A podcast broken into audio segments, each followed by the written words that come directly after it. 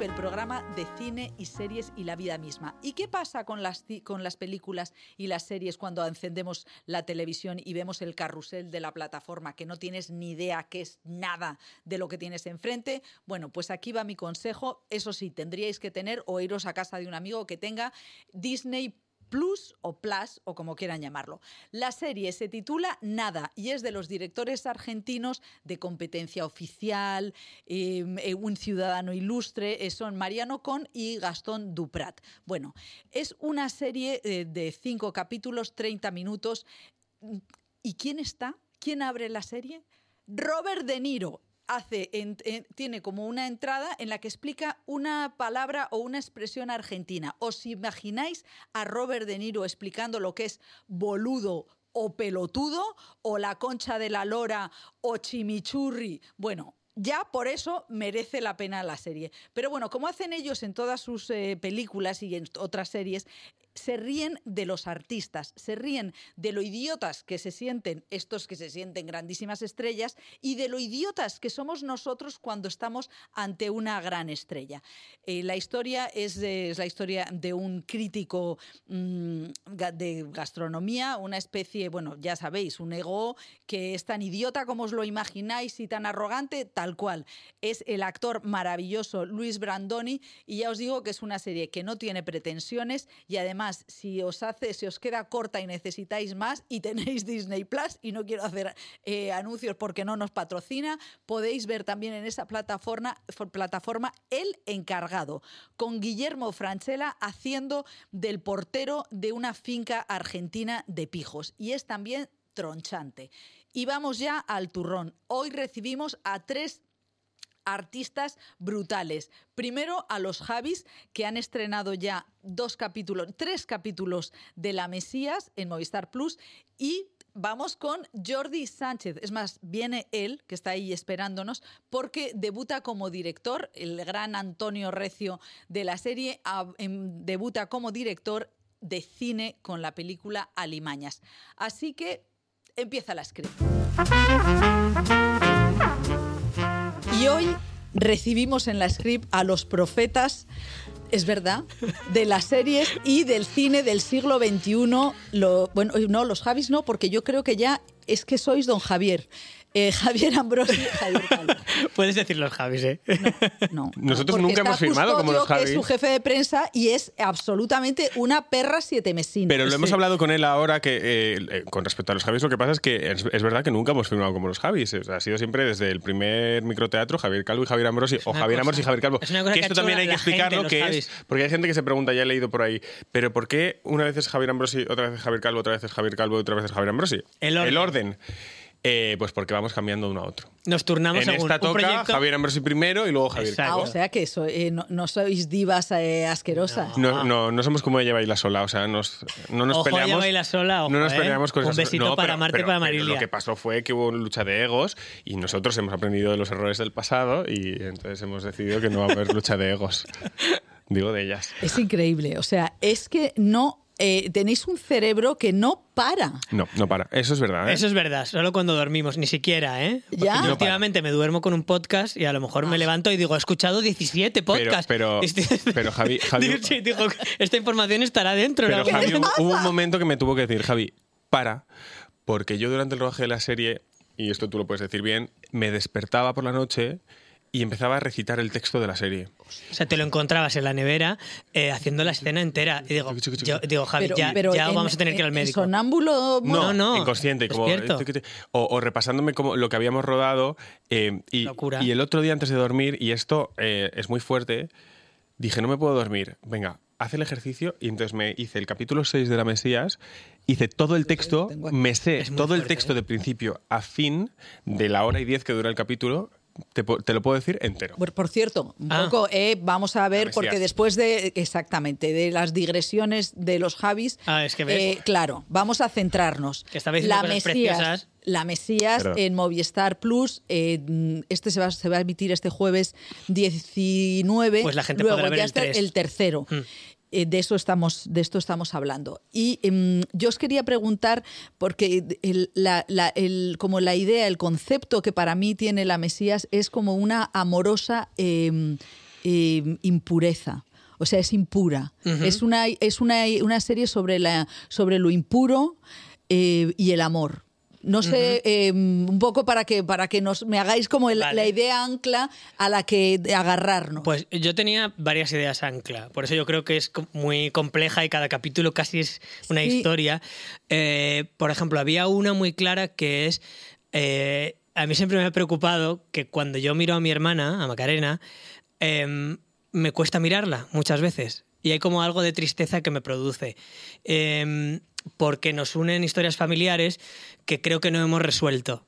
Y entonces, a pesar de que nuestra máscara y, y nos queremos Sí. y nos adoramos y la amo y es la persona más importante de mi vida, junto con Javi, evidentemente, eh, hay algo de, bueno, no queremos hablarlo, ¿no? O yo no quiero pararme a hablar de, de cosas. Y hay algo de la mirada que le quitas a tu hermano, eh, que es la persona que más quieres, que, que a mí me, me- me- me apetecía profundizar sobre esa idea de- de- del desencuentro que tenemos con, con las personas que más queremos porque nos recuerdan los momentos más difíciles a veces. Y eso yo creo que los hermanos y, y gente que tiene hermanos te, te le dice, ah, fíjate, exactamente siento Claro. eso. Que la historia de los hermanos suele ser eh, una historia fuerte, pero no hablamos de que las historias que tienen de lo que peso nos ha hecho daño, ¿no? están, o sea, hay cosas bonitas que nos unen como hermanos, pero hay cosas muy fuertes que nos unen porque hemos estado juntos en esa casa, porque hemos estado juntos y Como hay- dice, como dice esa canción Islas Desiertas, ¿no? Me recuerdas con tus gestos a Eso. personas que intenté olvidar Sí, a Claro. Pues, y, propósito. y eso quería, por ejemplo, era una de las anclas de la trama del presente. Dos hermanos que incluso se encuentran Es en la puerta bueno. y le cierra la puerta Sí. porque no quiere que le recuerde lo que pasó. Y A- luego afrontar desde la adultez es duro, ¿eh? sentarte y volver Y a casa todo es muy, muy, muy, muy, porque muy, te- muy y difícil. porque te crees que porque te crees que ya no tienes por qué afronta- enfrentarte a eso, ¿no? Como hay, hay una Mm. cosa cuando vuelves a casa o cuando estás en que dices, yo no tengo por qué estar aquí, no tengo por qué enfrentarme a esto, no tengo por qué mm, llevarme bien contigo, pero en realidad hay algo de que tienes que volver, hay algo Mm. de que te tienes que enfrentar a ello, aunque te creas que, que ahora tengo mi vida, tengo mis amigos, tengo tal, no puedes, no puedes existir sin un pasado, ¿no? Y te Como acuerdas no todo puedes el rato. existir solo en el presente, entonces eres una isla, tienes que integrar. Yo me ha pasado mucho tiempo que yo no me acuerdo de mi, ni de mi infancia ni de mi adolescencia, como que la tengo un poco borrada y, y a ve- y- y tengo como una ansia de ver vídeos y de, y de ver fotos para acordarme de quién era, porque, porque he me he construido tanto eh, olvidando quién yo era, olvidando ese adolescente tan asustado, tan, tan, para mí, tan cobarde en mi pensamiento, en Sí. mi recuerdo y tan, y tan intentando agradar y tan, y tan obviando el dolor que le hacían y tan el- le pegaban y seguían yendo a ese grupo de amigos y como humillaban y seguía como Qué he fuerte, intentado ¿eh?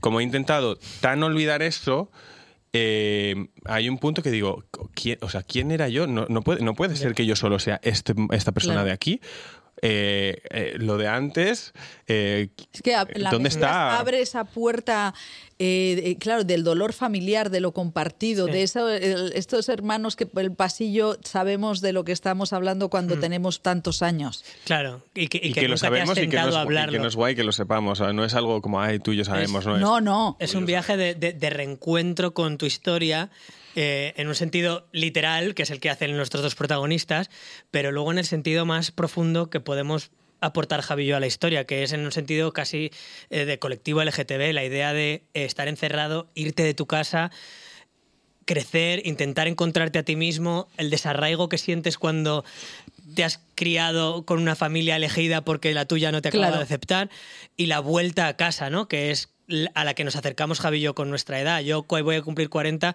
veo que se acerca ese momento de la vuelta a casa. Entonces la serie es muy personal por Sí, eso. Pero es muy Porque personal, habla de pero eso. es tremendamente universal porque eh, yo- eh, todos tenemos eso y todos tenemos que pasar el Rubicón de los 40, ¿no? Todos tenemos que volver a casa en algún Claro. momento y lo triste es cuando vuelves a casa y ya no hay nadie que te reciba, que es lo que les pasa un poco a los protas, ¿no? Bueno, y- cuando te o- encuentras ya un monstruo o el, despelucado. el ¿no? fantasma que te recibe, que esto es un... eh, ¿Os acordáis de esa serie The Virtues?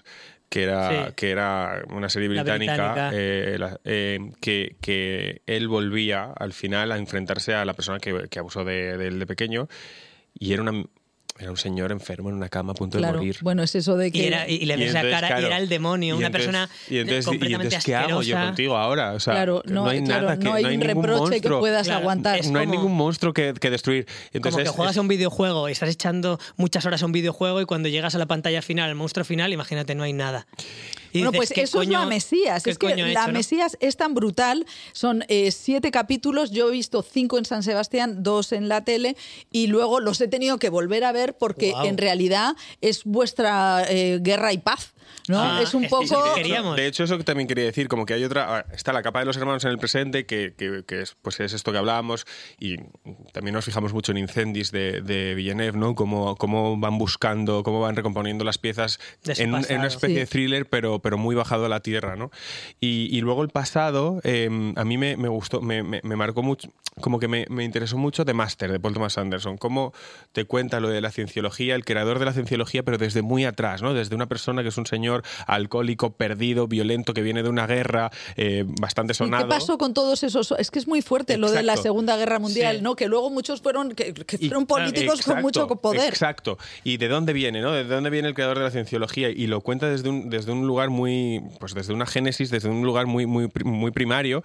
Eh, y, y- y- y esa evolución me interesó mucho para la Mesías, como ahora mismo hay, hay mucha síntesis, como, como mucho al concreto, ¿no? De qué va eh, la aventura concreta, el, como estas series muy de high concept, ¿no? Claro.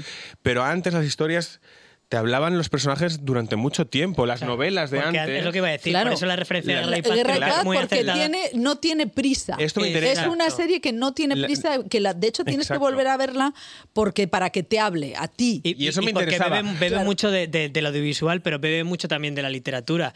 Por ejemplo, yo, yo creo que hay, una, hay un intento de acercarse a la saga familiar de toda la vida de la novela que te sientas a leer durante todo un verano, de yo que sé, de La Casa de los Espíritus, Sí, ¿no? sí, que a mí los- me O las marcó. Bronte, o- ¿no? Sí, o, o los- las o sí, Jane Eyre, o ¿no? Los Buddenbrook, sí. Sí, que Sí, son- a- que te sientas a acompañar a una familia a lo largo de, de siglos de, de- de- de- de- Joder, de y eso historia. es tremendo, ¿eh? Y eso es muy bonito porque, porque conoce- conoces a los personajes, vives con los personajes y, y- y- y- y les acompañas en toda esa aventura. Entonces es muy increíble dónde empieza la madre de. de- o sea, la, la Mesías, Monse. Y dónde acaba. Monse, que es eh, Ana Rujas, Lola Dueñas, Y Carmen eh, Machi. Carmen Carmen Machi, y que es una, es claro, yo digo, menuda fumada Eh, es, es ensamblar a estas mujeres. Yo os os estaba contando que en el Festival de Venecia eh, Lola Dueñas estaba presentando otra película eh, y que, que no me acuerdo ahora del título, pero la he visto y es Eh, magnífica. sobre todo de noche. eh, No, Sí. sobre todo de noche. No. eh, Uri- No de Uriarte. De Sí, un, pero no bueno, título. el caso es que ella iba andando por la- a las 8 de la mañana, íbamos un grupo de periodistas a ver la de. Iriarte. Iri- sí, la de. Víctor Iriarte. eh, la de Lantimos, y entonces Lola. ¡Ah! ¿Dónde hay un café? ¿Dónde hay un café? Y, ¿pero qué haces a estas horas? "Que tengo que adelgazar porque los Javis Ah. me han hecho engordar terriblemente, pero luego decía que había sido todo eh, maravilloso y la verdad eh, me parece que ese ensamblaje que habéis hecho es como una prueba de dirección de, de ac- de actores impresionante. Muchas gracias. Las mejo- Sí. las- gracias. Las mejores, creemos que las mejores imitaciones se hacen desde el alma. De hecho, en Veneno eh, fue así. Isabel Torres no era la Veneno, pero tenía el alma parecida a la Veneno. Y, y creemos que, que lo que han hecho las tres Monsas es pillar el alma la una de la otra, pillar el personaje desde dentro. Y entonces eh, es- es- está en la mirada el personaje, está en la expresión, Sí. está, en, está en la amargura, está aparte, en, en la y- maldad. y manteniendo la evolución que necesita Por porque supuesto. son con muchos años de diferencia cada una su ¿Y su qué parte. vamos a hacer con los premios? Yo eso no lo puedo un- decir. O sea, eh, tres protagonistas, eh, mm, Rujas, eh, Lola Dueñas y Carmen Machi. Luego está Y Macarena también. Macarena, eh, Ruller Gasamayor, que es brutal también. Es Macarena, yo también creo que es una de sus mejores. eh, Yo creo que, que- que espectacular, Macarena, Macarena. a partir del capítulo 4 consigue que te desmontes totalmente. Yo no la he visto hacer algo así jamás. Es- Pero es verdad que tenemos una temporada de premios. Uh, si la gente decide mierda. que así sea, maravillosa. Y luego los protagonistas, porque claro, está, está Rouget, está Está Albert Claro. Pla. está- bueno, Albert Pla yo creo que sería reparto. Bueno, hay un tema que a mí me, me- me inquieta mucho de esta serie, es que es un... Vosotros sois hombres y esta serie los hombres tienen unos... son ollas mm, a presión emocionales Sí. con una incapacidad de expresarse, eh, que son Albert Pla Y Rouget. y. Hmm. Entonces, a mí la pregunta es un poco... eh, ¿Por qué seguís volcando la, la expresión en mujeres y la contención en hombres? Creo que como chicos gays, hombres gays, eh, estamos más en contacto con lo femenino y lo, expresamos, o sea, nos, lo sabemos expresar mejor que lo masculino, pues como tal, ¿no? La masculinidad más... eh, hetero, nos cuesta más. Yo me costaba mucho escribir personajes, eh, personajes masculinos tan tan como mi padre, ¿no? Yo no, no los pillo, no, no, me cuesta, me cuesta, me cuesta la masculinidad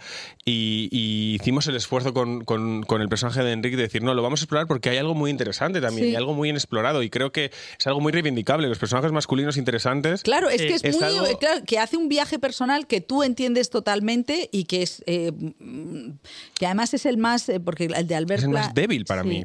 Es el, el más, el más frágil, ¿no? De Es- es-. Yo creo que- y que- en el fondo es el protagonista. Sí. El fondo es el que nos lleva por ese viaje imposible de superar, que es haber tenido una infancia que no sabes ordenar, ¿no? Y el que intenta conectar con su hermana, el que busca desesperadamente una solución, ¿no? Es- a mí me, me llena de, de tristeza. Y hemos mirada. tenido esta reflexión eh, mucho escribiendo la serie, ¿no? ¿Cómo es el personaje, cómo hacen el viaje in- inverso los dos, ¿no?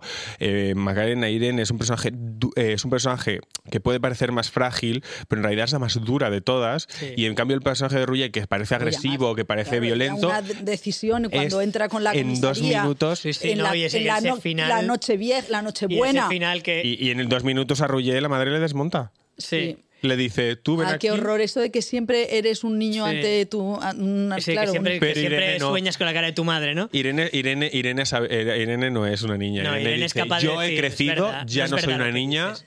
Cállate. Pero no sé, yo no sé, eh, en este caso yo no me he planteado la diferencia entre lo masculino y lo femenino. Me he sentado a escribir No, vamos, es por- y me ha salido naturalmente dos maneras de enfrentarse a, a casi a hacer terapia, que es como hacen los hermanos de dos maneras muy diferentes. Ahora, es increíble, vosotros tenéis esta capacidad de transmitir el entusiasmo de vuestra obra, pero la realidad es que esta, esta serie ha llevado tres años Sí. eh, eh, y ahí tenéis que ser los empresarios. En este caso de parte de los productores. Claro, es decir, que o es sea, la primera vez que hacemos una producción tan grande independiente. ¿Y, y cómo habéis, eh, qué- qué- cuáles son los roles de esa de, mm, de esas riendas? Pues Porque mira, estáis Somos muchos ¿eh? en el equipo. Somos muchos. Tenemos a Beltrán, que, que es nuestro como el, CEO O de sea, es como la- de el, documental de, de- de Tangana. Vosotros sois una, una tribu enorme. Sí, somos, Somos una tribu, bastantes, sí. Pero te voy a decir una cosa.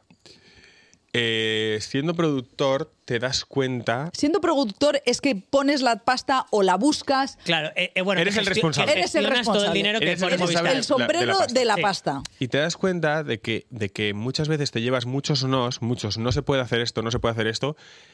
Y en realidad sí se puede, solo Sí. que hay que trabajar un poquito más. Claro. Y en realidad te das cuenta. Este, este es. No, y es en importante realidad porque te das haciendo cuenta, siendo productor que muchas veces te dicen que no para no esforzarse y para no buscar Sí. el, el- el dinero no sé qué, para darle la vuelta, para buscar una solución localización, creativa. tal. Para- Y- y- es y como, muchas ay, mira, veces- no se puede, no se puede, no se puede. Y muchas veces presionas, eh, las productoras presionan a los artistas, a los creadores y a los directores a hacerlo mal y a aceptar cosas que están mal. Bueno, ya está, no puedes hacerlo mal, ya se acabó el día, no hay una hora extra y, y permiten que cosas se queden mal solo Por no por más. no esforzarse o solo por no, No siempre, por pero- no darle una vuelta más. pero y, que- yo me- y nosotros eso lo hemos intentado eliminar en nuestra producción. Es decir, si no estaba bien, Vamos a ver no cómo lo está hacemos. bien. Y que quito. Y si hay que hacer un reshoot, se hace un Yo he aprendido a decir, oye, esto no se puede, pero sí se puede si renuncio a otra cosa. Eso yo creo que es, es ser buen productor. Yo creo que, la- que a veces se olvida que la producción, ser productor, es creativo.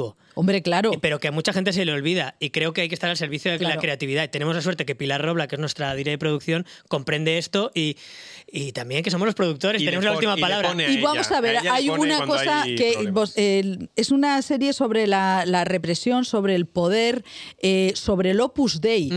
¡Pum! Bueno, tiene esa cosa de, de contra, O el, contra el dedo Para- opresor, para ¿no? mí- o sea, para mí es una serie que, que. Porque me han dicho mucho la religión, la religión. Es que para mí Monse, o sea, para mí es una serie sobre una secta. O sea, que, es lo que a mí me interesa. O sea, Mon- Monse monta su propia religión.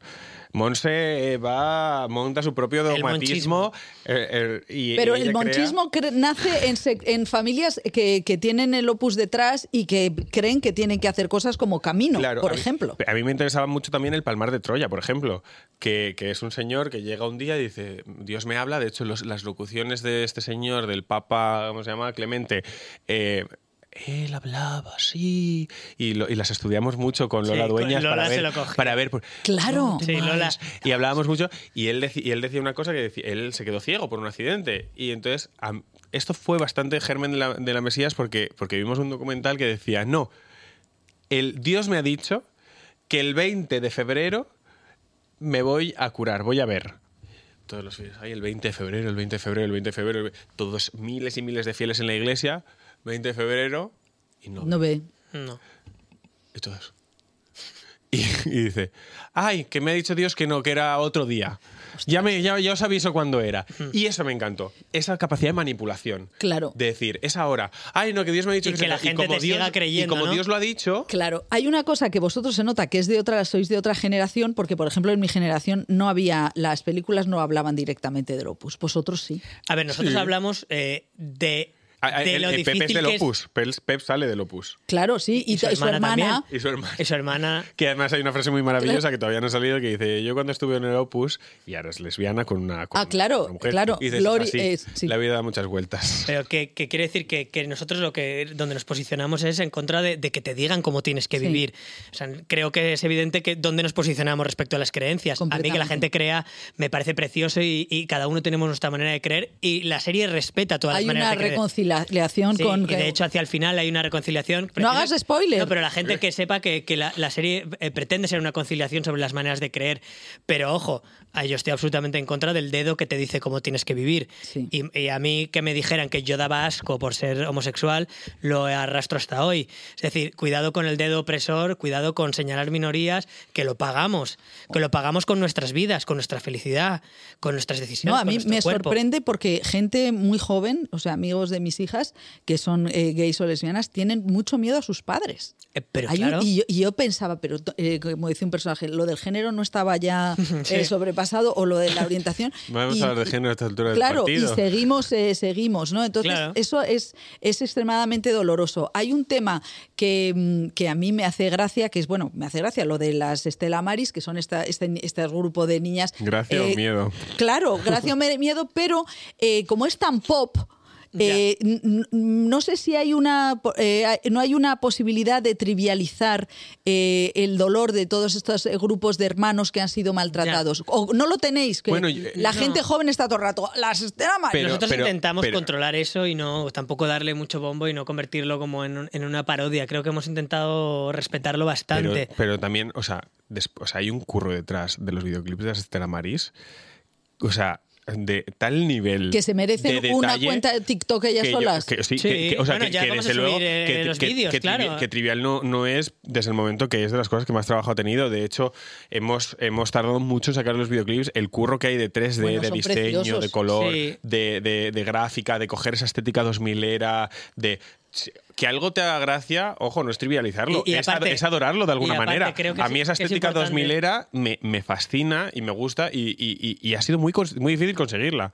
Muy difícil llegar hasta ella. que- que Elena es y Algar importante son que dos lo que no hemos eh, trivializado es que hemos dedicado un capítulo entero, como es el capítulo 3, que dura una hora y pico, a explicar de dónde les viene la pasión por grabarse, Sí. la pasión por el cine, la pasión Claro. por, por ser expuesto, por salir, porque parte de un encierro. O sea, creo que los vídeos, aunque tengan esa componente eh, eh, fantasiosa y pop, en la serie están tratados muy anclados a la trama porque vienen del amor que tenía su hermano por una película, ¿no? Y, y viene por, por incluso, al final, también el capítulo 7, también alguien graba a otra persona cantando como parte Claro, de, narrar la historia familiar. a, eh, enfocáis a la, a, a la gente. O sea, enfocáis la posibilidad de individuos que no sean famosos. O sea, que yo creo que esa es una conexión que hacéis con la gente joven, ¿no? Que dices, bueno, eh, vosotros os reconocemos eh, a vosotros, que estáis fuera. No sé, o sea, a mí, a mí, eh, me sale natural. O sea, creo que a Javi y a mí nos sale muy natural. por- No sé si porque somos de, de esa generación, hemos crecido con la gente desde la llamada, desde Paquita, desde Veneno. Nos sale muy natural tener en cuenta a, la, a la gente joven. Y, y también al trabajar con gente joven en la productora, te das cuenta de- de- del gran conocimiento audiovisual que tienen, eh, de las ganas que tienen de ver cosas nuevas, de lo mucho que saben, que lo comentábamos en San Sebastián. Claro. Esa- la, eh, la gente joven, más joven que yo, sabe más de ejes, lentes, edición, música. Saben cuándo una canción es buena, cuándo viene el corte, cuándo viene el Claro, es cliffhanger. que Se acaba el capítulo, claro. ya se lo saben. Es decir, que hay un conocimiento tan brutal de tan el volumen de contenido que tomarlos como idiotas cuando son muchísimo más duchos en el contenido audiovisual es que eh, eh, es absurdo. Y de hecho hablábamos, eh, hoy nos ha escrito justo Gris, Gris Jordana, nuestra diré de foto, dice, wow, jo, estoy muy emocionada con las críticas y con la recepción y con los comentarios de la gente, porque no me, porque claro, eh, por momentos dudaba si esta, esta serie que estábamos haciendo, esta manera de hacer, que es pues hecha de una manera que ya no se hace en las series ni, ni, ni muchas de las pelis, como como teniendo en cuenta cada detalle, haciéndolo de una manera reposada, eh, confiando en que el espectador quiere invertir tiempo en, en- Hmm. Claro. en escuchar, en conocer a los personajes. quieres invertir atención. Exacto. Eh, confiando en que, en que tú te puedes enganchar de muchas maneras. De hecho, hay veces que cuanto más cosas pasas, menos te enganchas, más rechazas. Dice, jo, esto siento que puede ser un cambio real a la hora de, de- de producir y de las plataformas. Pueden ver que, que, que sí que, esto- que esta manera de hacer eh, interesa y gusta. Y, y eso puede ser un cambio. Y a mí eso. Sí, porque las plataformas, algunas se comportan como si fueran eh, un- una estantería del supermercado. Y mira Pero- por encima del hombro a la gente joven. Dicen, ah, Sí. estos los que les gusta es, es esto, que haya un giro. En el minuto 3, Sí. que Sí, luego. el what A mí the me parece, que, a mí me parece que, sí, la- que el algoritmo, la recompensa y todo esto que plantean las plataformas lo que hace es alejar, alejar a la gente joven del verdadero, de su verdadero gusto. La gente más joven que trabaja con nosotros o que está poniendo a la Twitch te dice, es que es mi serie favorita. Y de es hecho que es lo que estaba esperando Y ver. Y no se dan cuenta de que, de que precisamente en esa superioridad en la que han mirado las plataformas y, y los, y, y la gente que ha hecho eh, contenido para la gente joven, eh, que no ha gustado y que lo que ha aflorado han sido formatos jóvenes, Sí. nuevos, libres absolutamente, como el podcast que acabamos de hacer de la Pijola Sí. Kinky, o millones de programas, o millones, o el TikTok, que, o, como sitios, o aquí que estamos hablando largo y tendido sobre Sí. las cosas y que son libres en forma y en contenido. Y eso parece que no. Sí, es un que poco no como llega. que se, in- eh, se La plantilla sigue. Sí, sigue, sigue la Y se plantilla. hacen los estudios de, a ver, la atención de la gente joven. Vamos a, a juntarnos cuatro pollas viejas a, a ver eh, la Tiene atención que, de los salir, eh, jóvenes. tiene que salir ese concepto es que el concepto No, pero es- polla vieja es maravilloso. Pero, pero vamos a sentarnos Y- cuatro y pollas viejas a, a analizar la atención No de los entendieron nada cuando llegó Internet. Pero Lo- se van a sentar a analizar la atención. Entonces te ponen, ah, pues los jóvenes tienen 8 segundos de atención. Vale, pues entonces hay que hacer la serie para que les... Y, y- y- ¿Tú crees que así vas a conquistar a alguien haciendo ese análisis? Los jóvenes tienen la atención según lo que tengan delante. No están eh, todo el día mirando cosas que les interesan. Como dice ese libro de quién era, ¿De, Eh, de qué? ¿Cuál de un qué- análisis perfecto hecho por un loro. De Tennessee Williams. Qué bueno. Oye, vosotros, esta, evidentemente, esta serie eh, es un. Es, mm, yo que tengo ma- muchos más años, me doy cuenta de que estáis pasando la frontera.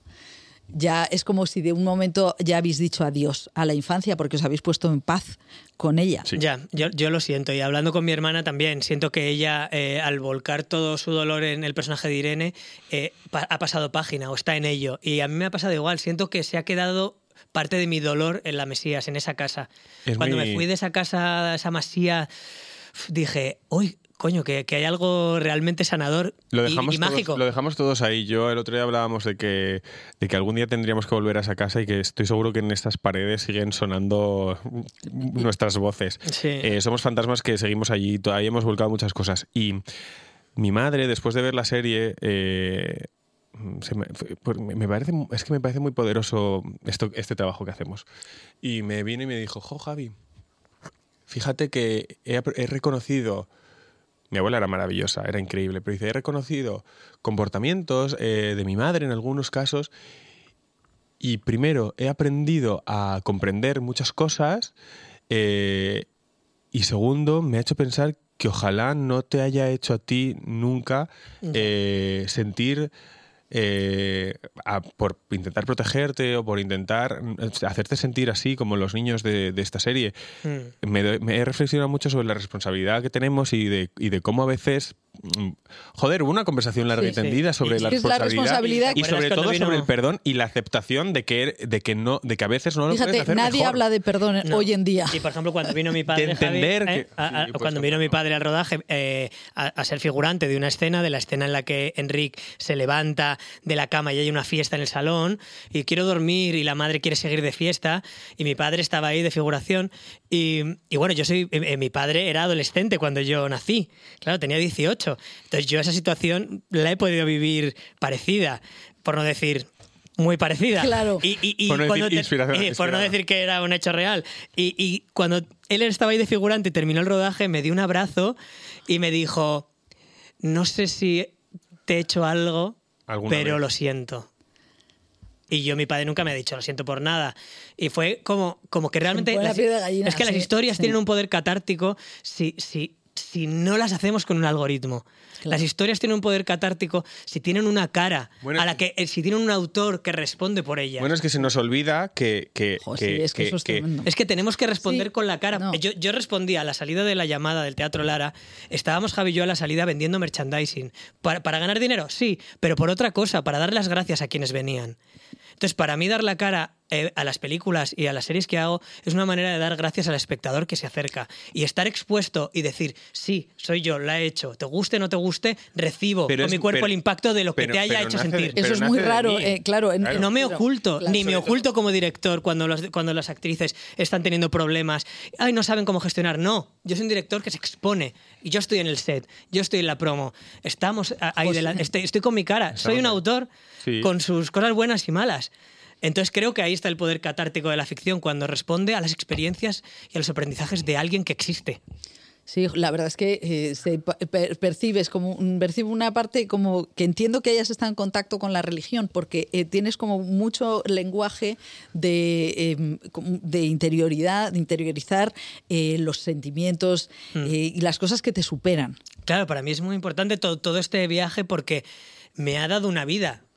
Sí. Claro, para mí el, arte de contar, histo- eh, de contar historias me ha dado un lugar Imagínate que alguien nos dijera, lo hablábamos el otro día, ¿no? ¿Por qué, por qué en las series y en las pelis hay esta 50.500 analistas, eh, 50.500 plantillas? Esto se tiene que hacer así, así, así, cuando se nos olvida que es una, una expresión artística. O sea, imagínate que alguien, un pintor está pintando un cuadro y le dicen, no, es que este rosa es muy chillón, tienes que usar otro Bueno, color. Javier Fesser decía que lo peor era el, gran bueno. libro del guion, que eso era Claro. había que dices, romperlo. Pero bueno, pero vamos a ver. eh, pero, pero, pero que, que es- el cine es una expresión artística, no es una plantilla, no es una ecuación matemática. Claro, que Eh, primero existe el cine y luego las normas para hacerlo. Los las normas son el resultado de años de expresión libre. Y hay que volver a la expresión libre que es la creación del autor. Y luego las normas, pues oye, valen para aprender, para quien se quiera acercar a conocer más del cine. Pero creo que es importante que las normas vienen después. Eso es muy importante decirlo. La verdad es que tenéis una capacidad didáctica alucinante. Es verdad. O sea, porque yo creo que es infalible en la manera en la que dais la cara por, por, la- por vuestra obra. ¿Y cómo veis? El, el- o sea, ya queda atrás la, la, la Mesías.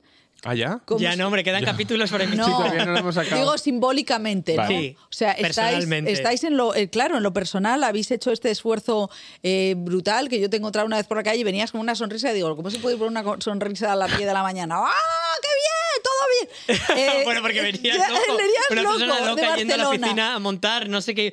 Yo no sé. Claro, entonces, eh, queda atrás la Mesías y, y cómo está, ¿qué veis? Pues mira, eh, lo hablábamos antes. eh, queremos hacer una peli, ¿no? Y entonces hay como varias ideas encima de la mesa, ¿no? Y, y nos preguntan mucho, bueno, ¿y cómo elegís los proyectos? ¿Y cómo elegís los proyectos? Y, son, y, y lo hablábamos antes, es como un, eh, como un enamoramiento, porque hay uno que nos llama todo el rato. Jo, pero que os llame a los dos. A mí todavía, yo todavía estoy en un proceso, A mí, por un ejemplo, paso me- a mí- anterior. a mí, por yo ejemplo, estoy diciendo. Javi, necesito escucho- descansar para escuchar mi voz interior. Escucho una canción y, y digo, joder, qué guay iría aquí. Eh, eh, de repente veo un, eh, leo un libro y me recuerda al tema del que quería hablar. Entonces, yo estoy ya en un proceso de eh, ready Sí. para escribir. Ready to live. Pero yo Sí, creo, que, creo ha llegado el momento de todo lo que hemos aprendido haciendo series y, y- y diversificando los capítulos y, y explorando géneros, creo que es el momento de condensarlo en una película. Nos apetece eso. Hay una Aunque escena luego- preciosa que es la en la que Enrique Niño vuelve a la cama de su madre. Bueno, tiene una parte terrible, pero eh, esa- eh, hay una ternura tremenda. Y claro, yo estaba todo el rato, ¿cómo, cómo eran? ¿Cómo eran? ¿Cómo eran a los 10 años? ¿Cómo eran a la edad de Enrique? Al de parecer, Enrique el al Pequeño. parecer yo era muy majo. Yo era muy alegre. Buenísimo, muy alegre. sí? sí? Sí. Sí, yo pasa. creo que los dos compartimos que éramos dos niños muy alegres. Sí. Sí. Yo es que eh, la verdad que mis padres eh, han sido unos padres increíbles, me han, me han querido mucho y, y he sido un niño muy querido. Lo que pasa que luego en el instituto cuando enfrentas a, a según qué cosas es cuando se tuerce todo, pero, pero yo a los 10 años era muy feliz, no tenía... No pensaba de mí nada malo, luego te lo meten en la cabeza, pero, pero tú de por, por ti mismo Si nadie te dice que lo que tú, como dicen, eh, como esa frase que dice Rick en el último capítulo, ¿no? Si a ti te dicen que eres malo, ¿qué piensas? Sí, Pero está roto. No es que Eres malo, claro. no ¿Qué que piensas? malo. Que eres malo, ¿no? Lo piensas. Pues yo a los 10 años nadie me decía que yo era malo, era muy un niño muy, muy, Sin herida. muy feliz. Sí. Mm, La era muy alegre. la herida te la y- hacen, no viene sola. Alegre y me, me da la sensación de que me asusté mucho. ¿Ah, sí? Sí, como que tengo como susto. Y lo noto, aunque tengo susto. O sea, lo noto en mis, hombros, que a veces estoy así, en mi mente que me dice que alguien me va a hacer daño, o de repente estoy por la calle y pienso que alguien me va a decir algo, eh, o si me encuentro un grupo de chicos. Mm, no sé, de repente siento que alguien me va a tirar algo. O sea, como que creo que tengo ahí un susto metido desde pequeño que no he sabido identificar todavía de dónde viene.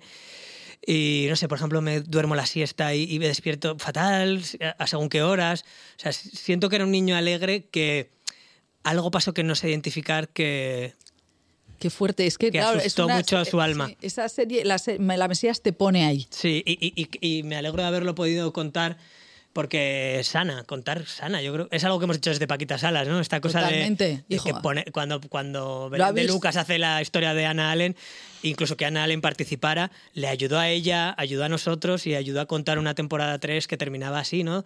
Que el poder catártico y sanador de las historias es algo que nos acompaña. Bueno, pues, eh, madre mía, es que es una intensidad. madre mía, y hoy no estamos, no hemos estado muy mucho cachondeo no ha habido. No, Hoy ha habido pero mucha bueno, yo, eh, yo agradezco porque creo que la, la serie lo merece. Sí, yo también. O sea, creo que, que- Sí. y que todavía tiene una tercera visión, eh, porque es y volver al lugar seguro que dicen los niños ahora, que yo le digo a mis hijas, ¿por qué ves todo el rato lo mismo? Porque me siento, mm, sé lo que va a Sí. pasar. Es una serie, Ojalá. es una serie con, con, yo creo que es de ver varias veces. Sí, Sí. y para conectar en los pri- el primero y el segundo que, que eh, ponen algo difícil al espectador Sí. eh, y luego se va simplificando, luego van cayendo las piezas muy fácilmente. Yo creo que hay que volver al principio, volver a conectar, investigar a los actores, qué han hecho, qué han sentido, a la dire, a la dire de foto. Hay muchos Y, no, detalles, intentar eh, investigar a la gente que lo ha hecho, que, que lo hemos hecho muchas personas. Y con, y con mucho, mucha dedicación y Sí, mucho cariño y mucho mucho esfuerzo, todo el Bueno, equipo. es que son, son angelicales, son, son las mesías, las mesías eh, que está muy bien que, que venga este,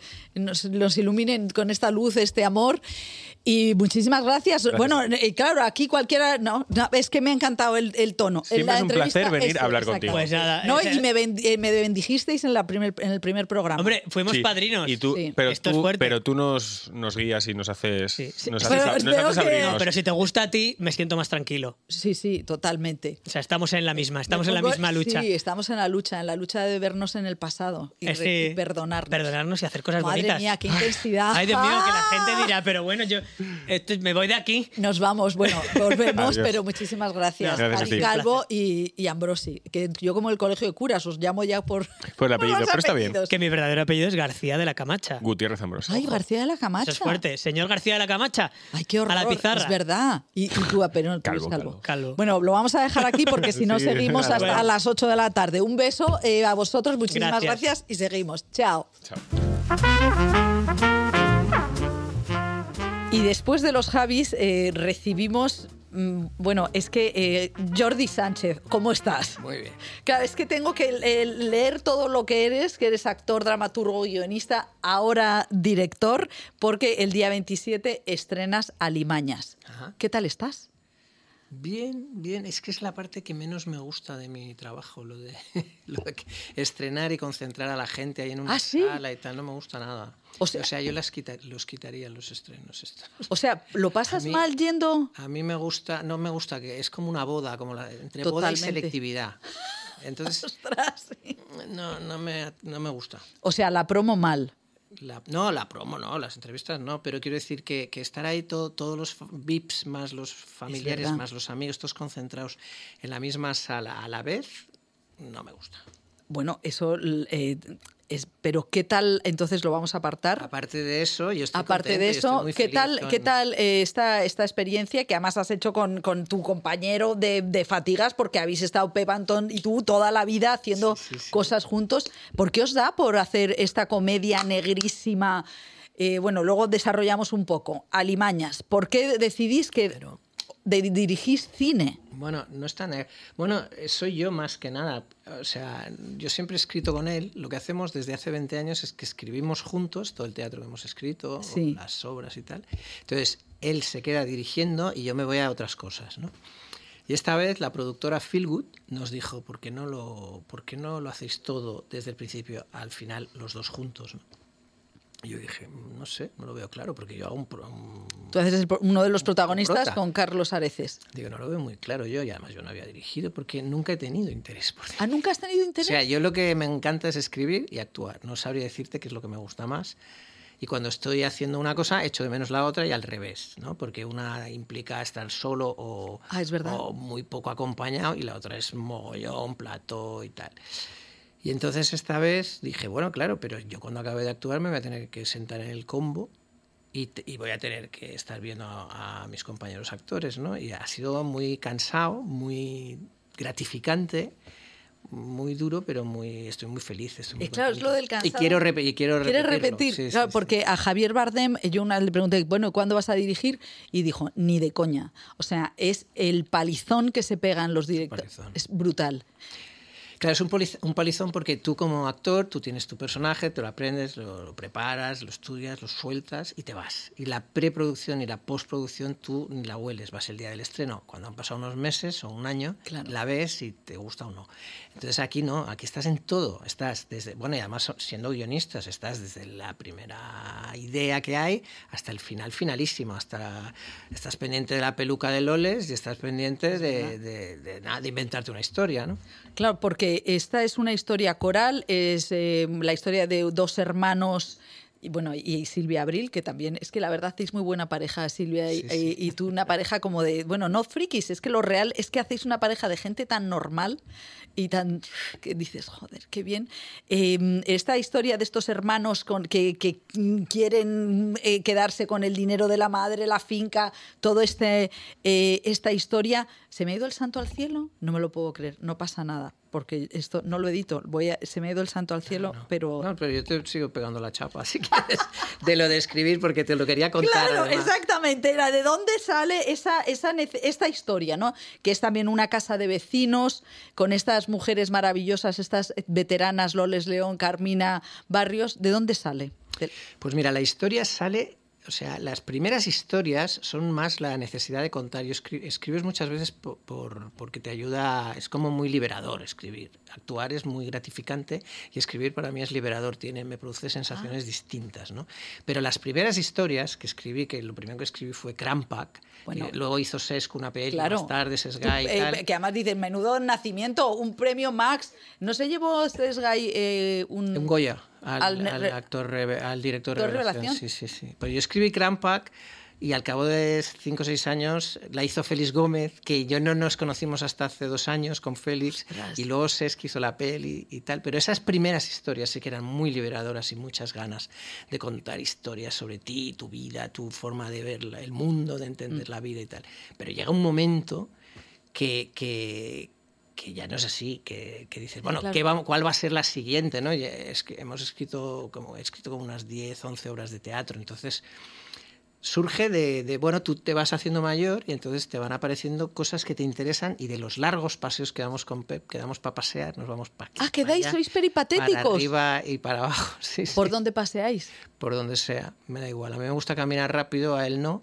Entonces ahí tenemos Y, y las ideas Y entonces surgen- las, las ideas, pues dices, no, a mí me gustaría hablar de esto o del otro, o de más allá. ¿Y cuál es iba tu, surgiendo la... tu idea? La idea de... ¿Cuál es la idea que te interesa? Bueno, la miseria, en este caso son dos, son dos miserables los pobres, o sea, son dos personas que no, no, no están nada felices con su vida, ni les gusta lo que tienen, uno, y- y- y culpas, la gente siempre culpa a otro, ¿no? De lo Es que le está pasando. Entonces ellos, eh, el uno, porque está todo el día de casa a las monjas, de monjas a casa, y no ha tenido vida, porque está todo el día cuidando a la La madre, madre. y dice, el día que se muera mi madre, mi vida va a cambiar, y me voy a ir a las Islas Canarias a hacer no sé qué. Y el otro, bueno, porque ha estafado claramente la comunidad europea y necesita pasta y cree que la pasta lo va a liberar, pero en el fondo son muy infelices los dos. ¿no? Sí, es verdad. Eh, hay una, bueno, tú haces tus personajes eh, están, son muy mezquinos, ¿no? Tú la idea de la, la mezquindad, ¿por qué te interesa? A mí me gusta mucho, es lo que más me gusta de escribir, es crear personajes, casi más que Ah, inventarte sí. historias. O sea, que no es tanto la historia como la, Y- la- el, la- el Y modelarlo. Personajes, buah, eso me fascina. O sea, puedo, lo, lo- lo que me pasaba al principio cuando escribía en la escuela de teatro, que Sanchís Sinisterre me decía, es que tú puedes estar hablando media hora dialogando y es muy divertido, pero no vas a ningún lugar. Tienes que aprender a intentar contar una historia. Dices que es muy gracioso, pero y entonces a mí las marujas, todo este mundo me, me fascina, me atrapa mucho. Sí, es Y porque- eso es lo que me produce verdadero placer, por eso he escrito un par de libros que son historias cortas, de, bueno, cortas, o de cinco páginas o de 25, eh, contando vidas y, y personas y personalidades sobre todo, ¿no? Entonces, Sí, sí, porque es verdad que tú de- está Loles León eh, y tú te imaginas perfectamente esa relación que tiene con su padre, con Saturnino, que, que le está dando, que es esa manera que tienen las mujeres de cuidar entre un poco mm, desdeñosa, pero siempre pero están que ahí. es real, pero sí. claro, lo bonito es eh, contar, la, la comedia es muy seria en el sentido de que Sí. no- es- tienes que hablar de personajes que existan, ¿no? Y por eso esos personajes funcionan, ¿no? Porque la gente los reconoce, o reconoce a su tía, a su, prima o a lo que sea, ¿no? Entonces, eso es lo que más me gusta. Y luego la, me gusta eh, que, mm, que son mm, eh, que son mayores, que son eh, personas mayores. Eso que- nos dijeron, fíjate. Sí. Cuando, cuando leyeron la película, cuando la empezaron a leer ¿no? en televisión eh, y en Sónica, dije, hostia, son todos muy mayores. Muy mayores. Son todos muy mayores. Dije, joder, pues se ve Es- que nos hemos hecho mayores. Sí, o sea, lo exótico es la pareja que, la, eh, que Bueno, está las pariendo. pusimos después, así ya te lo digo. Ah. Sí, porque éramos todos mayores y entonces dijimos, bueno, vamos a, a darle un poco de juventud a la cosa, ¿no? Pero en el guion original, ya te lo digo, no, es- no estaban los, los jóvenes. Y antes eh, te preguntaba por, eh, por Carmina Barrios, porque es verdad que los demás sois todos como súper veteranos. Eh, bueno, me gusta mucho cómo está Carlos Areces, que tiene, está como desabrido, un hombre eh, eh, triste, ¿no? Un poco superado por todo. Me gusta esa- eh, que es, esa, cómo le has dirigido. Claro, porque Carlos decía, pero estamos haciendo comedia. Y al final a mí me, me hacía vacilar. Decía, "Oye, hostia, a ver si vamos mal. Porque decía, pero seguro que estamos haciendo Claro. comedia. Y yo le sí, Pep, Antonio, decíamos que sí, Carlos, que sí, pero yo le decía con el culo apretado. Digo, hostia, a ver si no Claro, estamos es que haciendo yo comedia. estaba viendo un, un ser tristísimo.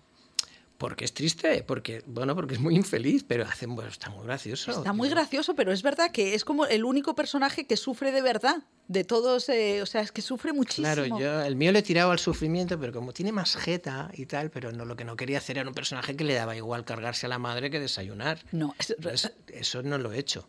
Pero el personaje de Carlos me, a mí me hacía dudar mucho y Pep, yo le decía a Pep, oye, ¿qué me ha dicho Carlos? Ya van dos veces que me ha preguntado si estamos haciendo comedia, tío, llevamos una semana y pico. Y él todavía lo cuenta en, la- en las entrevistas, ¿no? Yo no tenía muy claro si lo que estábamos... a-". Y bueno, es que es comedia la situación. ¿Y pero cómo te has aparte es- encontrado tú de director de actores?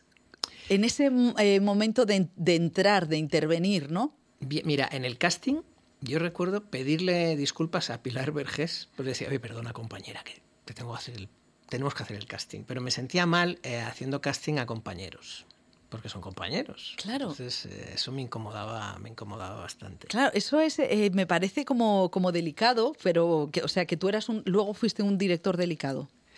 Sí. Bueno, y fui un, direct- un director actor, que eso es que un director que ha sido actor tiene otra forma de contar las cosas, esto ta- también te lo digo. ¿Y de dónde Pero, está? ¿De pero dónde- el ahora se me ha ido el santo al cielo. No te preocupes, es que estamos en, en- estamos en ese momento Sí, sí, sí. vital. Bueno, Ah, no. Lo que te quería decir es que los actores, te- o sea, dirigimos de otra forma y sabemos eh, comunicarle a un actor eh, las cosas de otra, de otra manera.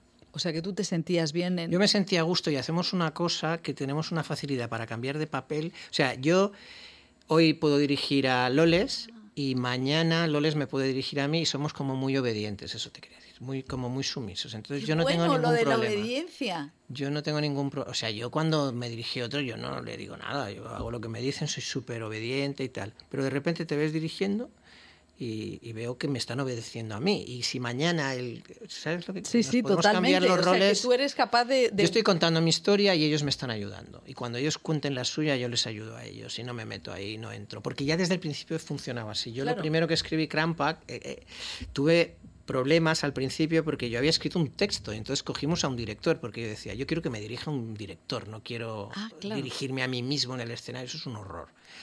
Entonces ya de- de- desde el principio aprendí, eh, aprendí a hacer eso, a, a renunciar a, a decir, bueno, este director tiene este texto que es mío, pero me voy a olvidar que es mío y ya he hecho eso siempre. ¿Y tú cómo llevas, eh, tú te, te ves ahora en retrospectiva y dices, ostras, qué carrerón? ¿Cómo, te- cómo te Ay, ves? no, Tú- yo nunca pienso ¿No eso. piensas eso? O sea, ¿Qué va, yo pienso? Madre mía, qué carrera. Te lo digo, estaba preparando la entrevista y dices, ostras, me- o sea, dramaturgo, ¿cómo?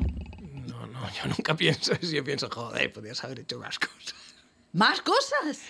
No sé, no, no, no pienso eso. Para nada. No, sea, a mí- no ah. he combinado, he podido combinar siempre las dos. Yo empecé a escribir para darme trabajo, porque yo al principio no quería escribir, quería escribir como hobby, ¿no? Y entonces dije, como no me van a llamar, por si acaso yo tenía una. En mi casa, pues yo estudié enfermería, o sea, me costó de- decidirme a. O sea, ¿hiciste enfermería hasta el final? sí, acabé y trabajé tres años de enfermero y tal. Ostras, yo pensaba que era lo típico que ponen en el Wikipedia No, no, para no, decir, soy hizo estudios y se piró en en la universidad y, fui, y trabajé en el hospital del Vallebrón y tal. Entonces me decían, no, no, tú como no te vas a ganar la vida y tal. Mis padres eran como... Y yo dije, bueno, voy a estudiar la carrera y luego ya.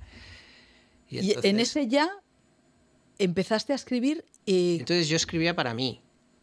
Pero como tenía tanta fe, tan poca fe en mí, dije, bueno, yo me escribo para mí y me voy dando los papeles, me lo hago todo, me lo quiso y me lo como, ¿no? Y luego acabó convirtiéndose en mi segunda profesión, porque lo he hecho toda la vida. O sea, que hubo un momento en, en el camino que dijiste, adiós el Valle de Hebrón y yo, yo sí, sigo. hubo un momento cuando, esto lo he contado bastantes veces, cuando me dieron la, me dijeron, ya te puedes quedar aquí a trabajar fijo. Los próximos 47, ah, no sé cuántos años eran, hasta la jubilación. Me los contó alguien y me lo dijo. Ostras. Y me acojoné y me fui. Oye, no me extraña, Sí, ¿eh? sí, es verdad que sí. pensar, pero mm, no sé, pensar en eso toda la vida es tremenda. ¿Y tú, como de chaval, cómo eras? ¿Eras un chaval muy lector? No, Ah, no. No, yo soy un niño de barrio, dormitorio de la periferia de Barcelona y me pasaba el día en la calle y... Bueno, en la calle. En la calle me llamaba mi madre por la noche y me decía... a- Bueno, que había descampados ¿no? en esa época y se jugaba fuera. Había muchas plazoletas, mi barrio era muy peculiar porque eran todos los matrimonios de la misma edad, to- todas las ¿Y parejas. qué, de qué barrio eres? Era un barrio nuevo, Mombau, era un barrio de nueva creación, entonces todos los hijos empezamos a nacer a la vez. Entonces era un barrio con muchos chavales y entonces estoy encantado con ese... Con ese fui recuerdo. muy feliz. En ese Claro, momento. era, es verdad que ahora tienen, los chavales tienen unas vivencias eh, tremendas. Porque están muy metidos en casa viendo series. O sea, por ejemplo, eh, tu, tu personaje es un personaje que yo a mis hijos le digo, "Pero ¿se puede saber que seguís viendo esa serie? Porque ya la ven una y otra vez y son tías que son universitarias. Mi serie. Claro, la que se la que se avecina. Mis hijos no la ven. Pues, eh, la- pues, me- ah, no, Dicen yo- que ya me ven en casa. Dicen, Claro. "Sí, hombre, ahora vamos a ver la serie. Ya, ya te vemos. Pero, ¿y cuál es la interpretación? ¿Cómo, ¿Por qué crees tú que los chavales de 20 años siguen viendo la que se avecina? Pues porque yo creo que es lo que te decía. Yo creo que los personajes son muy reconocibles. Antonio Reci- esa frase a mí, este es que tengo un tío igual. Tengo, tengo un primo igual y la gente se ríe con esas cosas. El personaje es terrible, es, es homófobo, xenófobo, es fascista. Como un todo. torrente y Sí, pero es una es una crítica al tipo de persona, a ese perfil. O sea, en principio este señor no es un modelo para no nadie. es un modelo. Pero fíjate tú que hay una cosa que a mí me inquieta muchísimo. Torrente, cuando empezó en el 98, se veía como algo, eh, era como una parodia del facha casi Claro. franquista. Pero ahora hay diputados que parecen Torrente y parecen Antonio Re- Van a cambiar las cosas. Claro, Sí, entonces eh, eso, ¿qué, te parece que estos personajes tan odiosos se, eh, la gente diga me mola?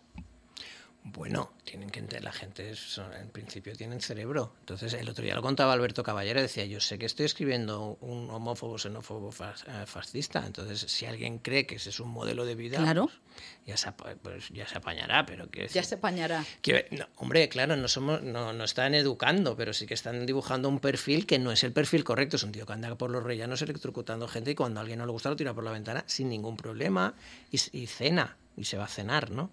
Y luego tiene un costumbrismo la serie eh, surrealista que es gracioso, que a mí me atrapa mucho y es pues eso, que se va a separar de su mujer, que es una pobre mujer, y la otra le hace una tortilla antes de irse porque se la ha hecho toda la vida, ¿no? Y este tipo de cosas a mí me gustan. Es Me- verdad, me- es me verdad, eh, que eso es... eh, tú en el costumbrismo, bueno, es que eh, en el costumbrismo, ¿qué te, qué te da a ti el costumbrismo? A mí personalmente me, me hace mucha gracia. A mí esa cosa que tiene Natalie Seseña, que, que en el personaje, que se, se tiene, está todo el día en misa, pero sale de confesarse y se acuesta con la vecina, con el vecino, pero tiene una culpa encima y un sufrimiento y un dolor, pero aparece un chino y también se acuesta con... Entonces, Maravilloso. tienen un hijo que es trans y que, que, está, que se apareja con un cura mm, que deja la iglesia, que esas cosas y esas conversaciones en la cama antes de acostarse, ¿no? De decir, bueno, yo no lo mataría, porque claro, es que luego esto nos va a traer problemas. Esa, esa cosa que hacen los caballeros a mí me hace muchísima gracia, mucha.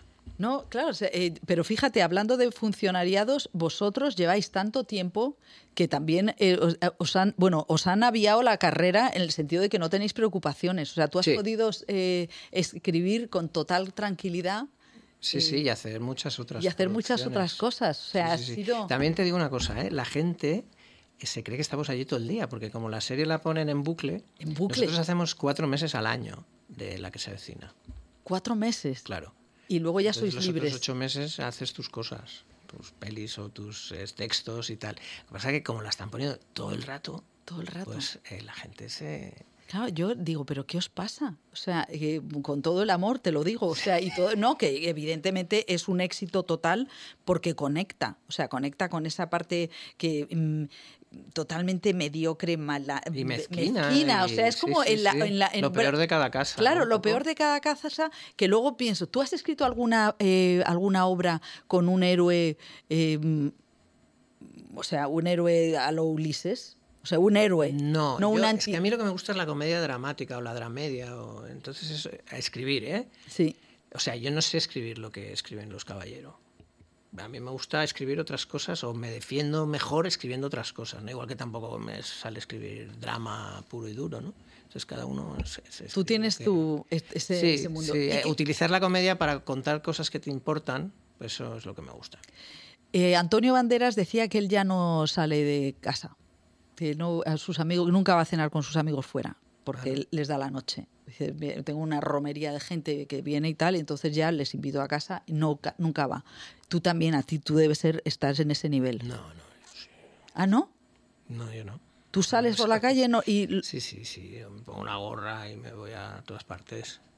Sí, bueno, hay estrategias de esas, ¿no? De ir a un restaurante y acabar en la cocina, luego ya cuando has cenado, esas cosas, ¿no? Y luego, no, luego vamos a la cocina, nos hacemos las fotos en la cocina. Bueno, claro, porque si al principio sí que decía, hostia, ¿cómo gestionas Claro. esto, no? Porque tú estás cenando con una familia, con tus amigos o tus hijos, con- y entonces eh, venía un camarero, a, a los cinco minutos venía otro, luego venía otro y decías, esto es un poco raro. Entonces yo pues digo, ah, luego nos vemos en la cocina. Yo qué sé, por ejemplo, ¿eh? Cosas de esas, pero yo sí, yo voy a los sitios, sí. tú sigues siendo una persona normal. ¿no? Es que la fama ha Sí, sido... eh, bueno, es no, que Banderas es otra historia. Antonio Banderas está en otro... no, que, que lo pero dice- sí que es verdad que a mí me, ha- me han reconocido mucho y eso, pero si con la gorra, si te afeitas la cabeza o te quitas la perilla del recio y tal, pues bueno, y luego en mi barrio me tienen muy visto ya. Eso está bien. En tu barrio te tienen... Pero sí, sí, yo sigo yendo al cine, haciendo esas cosas. Y yo creo que la mayoría de mis compañeros también. Cuando nos juntamos dos, es más, te, Ah. te ven más, porque miran a uno, dicen, no sé, miran a otro, y dicen, hostias. Ya, te, te localizan. Claro. ¿Y qué tipo de espectador eres? ¿Qué te gusta?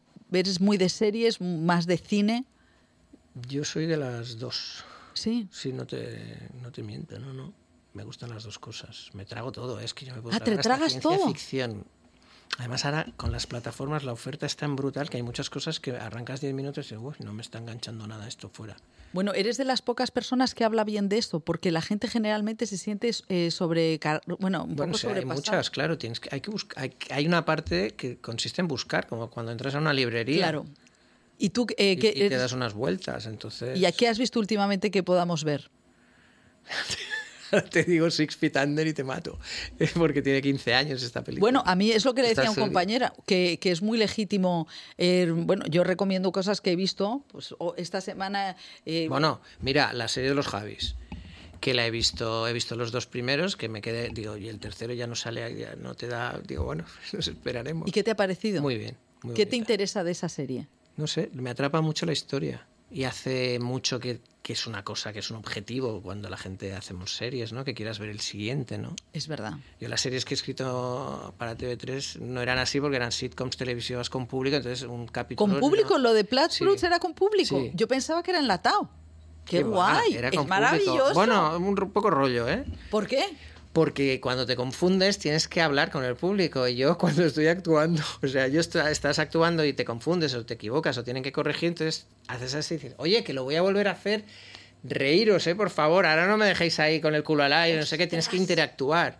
Entonces a mí interactuar como que me cuesta, o sea, si estás ahí, estás ahí, si estás... Bueno, Había veces que te costaba un poco. Claro, Fernando Fernán Gómez decía, eh, es que hubo un documental que hizo Luis Alegre, La silla de Fernando, que decía que no le gustaba que le vieran trabajar.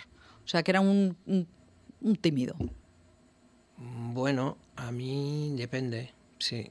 Y hay gente en, la- en las series, cada vez pasa más que hay más gente que pretende sentarse en el combo a ver, pues gente de fuera que pide, ¿no? Y tal, y hay muchos actores que no les gusta.